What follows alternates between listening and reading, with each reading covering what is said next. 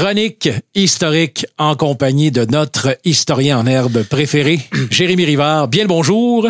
Salut mon cher Simon, comment vas-tu? Ça va très bien parce qu'enfin, Oui. cette semaine, on va terminer notre épopée de quatre semaines sur la bête du Gévaudan. On va connaître les conclusions de cette histoire mythique-là qui s'est passée entre 1764 et 1767 dans le centre-sud de la France. Exactement, ça va finir par finir. Hein? C'est cette c'est tellement intéressant, c'est tellement 250 ans. mythique. Wow, Oui, là, ça fait au-dessus de 250 ans cette histoire-là. Oui, ça va finir par finir euh, cette histoire de d'attaque euh, d'attaque euh, meurtrière sur des des jeunes femmes, surtout des enfants. Il y a quelques hommes. C'est pour ça qu'on trouve ça bizarre. Pourquoi c'est juste des enfants puis des femmes?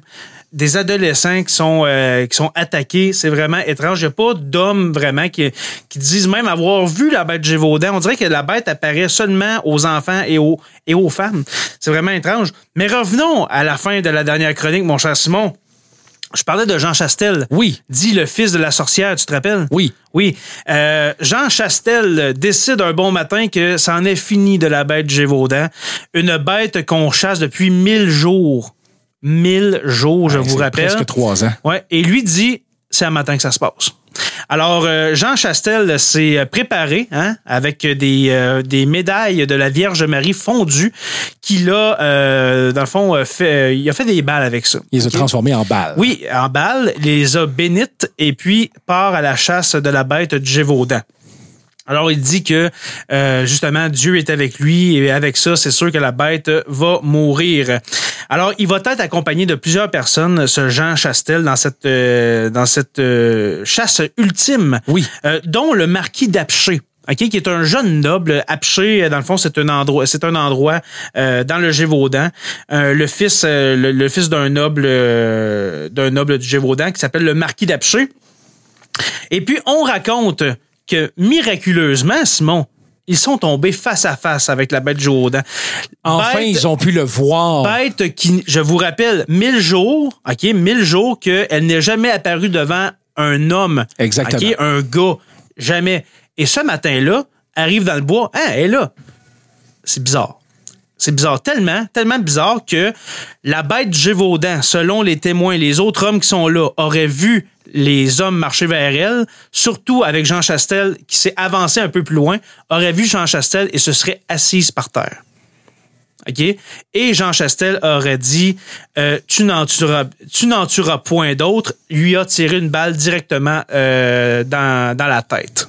OK? Et ça a été fini. C'était la bête Gévaudan. Elle était morte. Mais pourquoi que pendant mille jours, on a eu des battus. Je vous rappelle les, dernières semaines, des milliers d'hommes en battus se sont promenés en forêt dans le Gévaudan, ont jamais rien vu, ont tué des centaines de loups, ont accumulé des, des loups comme ça se peut pas. Un matin, Jean Chastel, dit le fils de la sorcière, dit c'est un matin que ça se passe. Ils s'en vont dans un endroit euh, donné. Elle est là. Elle, on dirait qu'elle attend. Je aperçois Jean Chastel s'assit et se fait tirer. C'est vraiment, vraiment euh, très étrange. Et puis, euh, dans le fond aussi, je veux parler aujourd'hui des hypothèses, puisqu'on va pas échelonner ça sur une cinquième semaine. Non, non, non. Mais jamais, quelles sont les hypothèses de l'identité de la bête Gévaudan? Parce que là, on parle, les hommes l'ont vu, OK? Finalement, ce n'était pas, pas un loup. On sait pas c'est quoi. OK? Même les hommes qui étaient là avec Jean Chassel, ils l'ont vu, Ne, ont eu le ne de la, pas donner la une regarder. description euh, pas exacte de la bête. C'était pas un loup, Simon. Mais encore aujourd'hui, on n'a pas les ossements, parce qu'avec les ossements en 2022, on serait capable de dire, OK, c'était ça. Mais non, la bête aurait été enterrée en forêt. Et puis, ça aurait, ça, ça aurait été fini. On a ramené, dans, dans le fond, la bête euh, à, à Paris, au roi, et puis elle aurait été enterrée en forêt près de, près de Versailles. Alors, l'hypothèse du loup, on l'oublie. OK? OK. Les hommes qui étaient là avec Jean Chastel, c'était pas un loup. On l'a regardé, c'est pas un loup. Euh, Premièrement aussi l'aspect physique, mais la, bête Gévaudan euh, chassait seule, était pas accompagnée de d'autres euh, d'autres semblables, alors ce n'était pas un loup. Euh, la description qu'on en a fait ne ressemble pas à un loup, la mâchoire carrée, le poil roux, la poitrine blanche, comme j'ai dit il y a deux semaines, je crois, une longue queue qui fouette l'air. Un loup ne fait pas ça. Euh, ensuite, la- l'autre théorie, ce serait la hyène une hyène qui est un euh, qui est un qui est un animal africain, je Oui, vous rappelle. Qu'est-ce ben qu'une hyène ferait ferait au En Gévaudan? Dans, dans, dans, dans le- le- En l'Europe Europe? du Nord, En exactement. Europe, c'est impossible. Ça serait, si c'est une hyène, et puis ça, c'est, euh, il y, a- y a- il y a quelques historiens qui, pen- qui penchent vers la hyène. Euh, à cette époque-là, euh, les nobles aiment avoir chez eux une ménagerie. Une ménagerie, c'est comme un petit zoo privé, OK? Et puis, avec euh, la colonisation de l'Afrique, la colonisation de l'Amérique, eh bien, on amène des animaux, exactement. On va amener des animaux de ces continents-là, des, des animaux exotiques pour eux autres. là. Tu sais, ima- imagine, t'amènes un orignal en France, ils vont dire, Ouais, qu'est-ce que c'est ça? c'est ça? C'est quoi cette ben oui, ben oui. Mais là, on pense qu'une hyène d'une ménagerie donnée euh, se serait enfuie et aurait causé les carnages euh, dans le Gévaudan. OK? Alors, ça, euh, ça c'est la, la théorie de la hyène. Et puis, la théorie euh, qui, euh, presque 90% des gens disent, c'est ça, c'est vraiment, euh, c'est sûr que c'était c'était ce genre d'animal-là. Celle qui serait la plus plausible. Oui, c'est l'hybride. OK? Un chien mélangé avec un loup. Alors, un hybride de chien-loup. Euh, c'est l'hypothèse qui tient le plus la route. Euh, un hybride peut-être abandonné, un chien peut-être qui aurait été abandonné, ab- abandonné, oui, par ses maîtres et qui euh, se, Se serait accouplé avec, avec un loup. C'est loup. C'est possible. Et puis, euh, je, reviens avec le témoignage de Jeanne Vallet qui a dit elle-même que ça ressemblait à un gros berger, un gros chien de berger. Alors, un berger allemand, on sait pas, mais ça ressemblait à un chien de berger. Et il y a une autre théorie, mon cher Simon.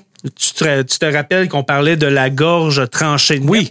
euh, que les, euh, les cadavres de la bête Gévaudan laissés sur son passage n'étaient pas mâchouillés. Désolé, c'est très graphique euh, pour ce matin, mais quand même.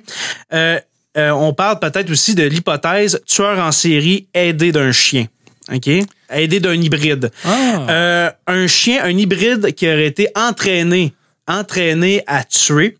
On a recensé avant 1764 des disparitions d'enfants. Avant les attaques du Gévaudan, euh, dans, les cinq, dans les cinq années précé- précédents- précédentes, on a euh, plusieurs disparitions d'enfants euh, qui sont qui ont jamais été expliquées. Est-ce qu'un homme, quelqu'un de dérangé, aurait capturé des enfants pour entraîner cette bête-là à attaquer des enfants et des, des jeunes filles?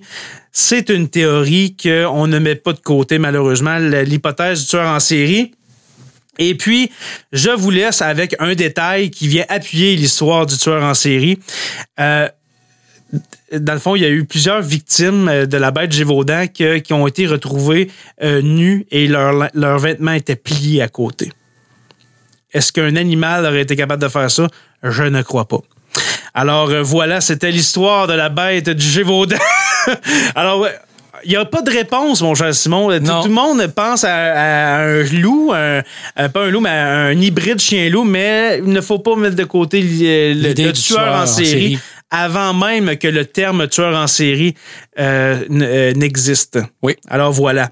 Alors j'espère que vous avez aimé cette histoire de la bête Gévaudan. Et il, en reste beaucoup, euh, il en resterait beaucoup à dire, mais peut-être qu'un jour euh, je vous amènerai d'autres euh, d'autres détails. Alors n'oubliez pas d'aller aimer notre page Facebook, le Sur la Terre des Hommes podcast.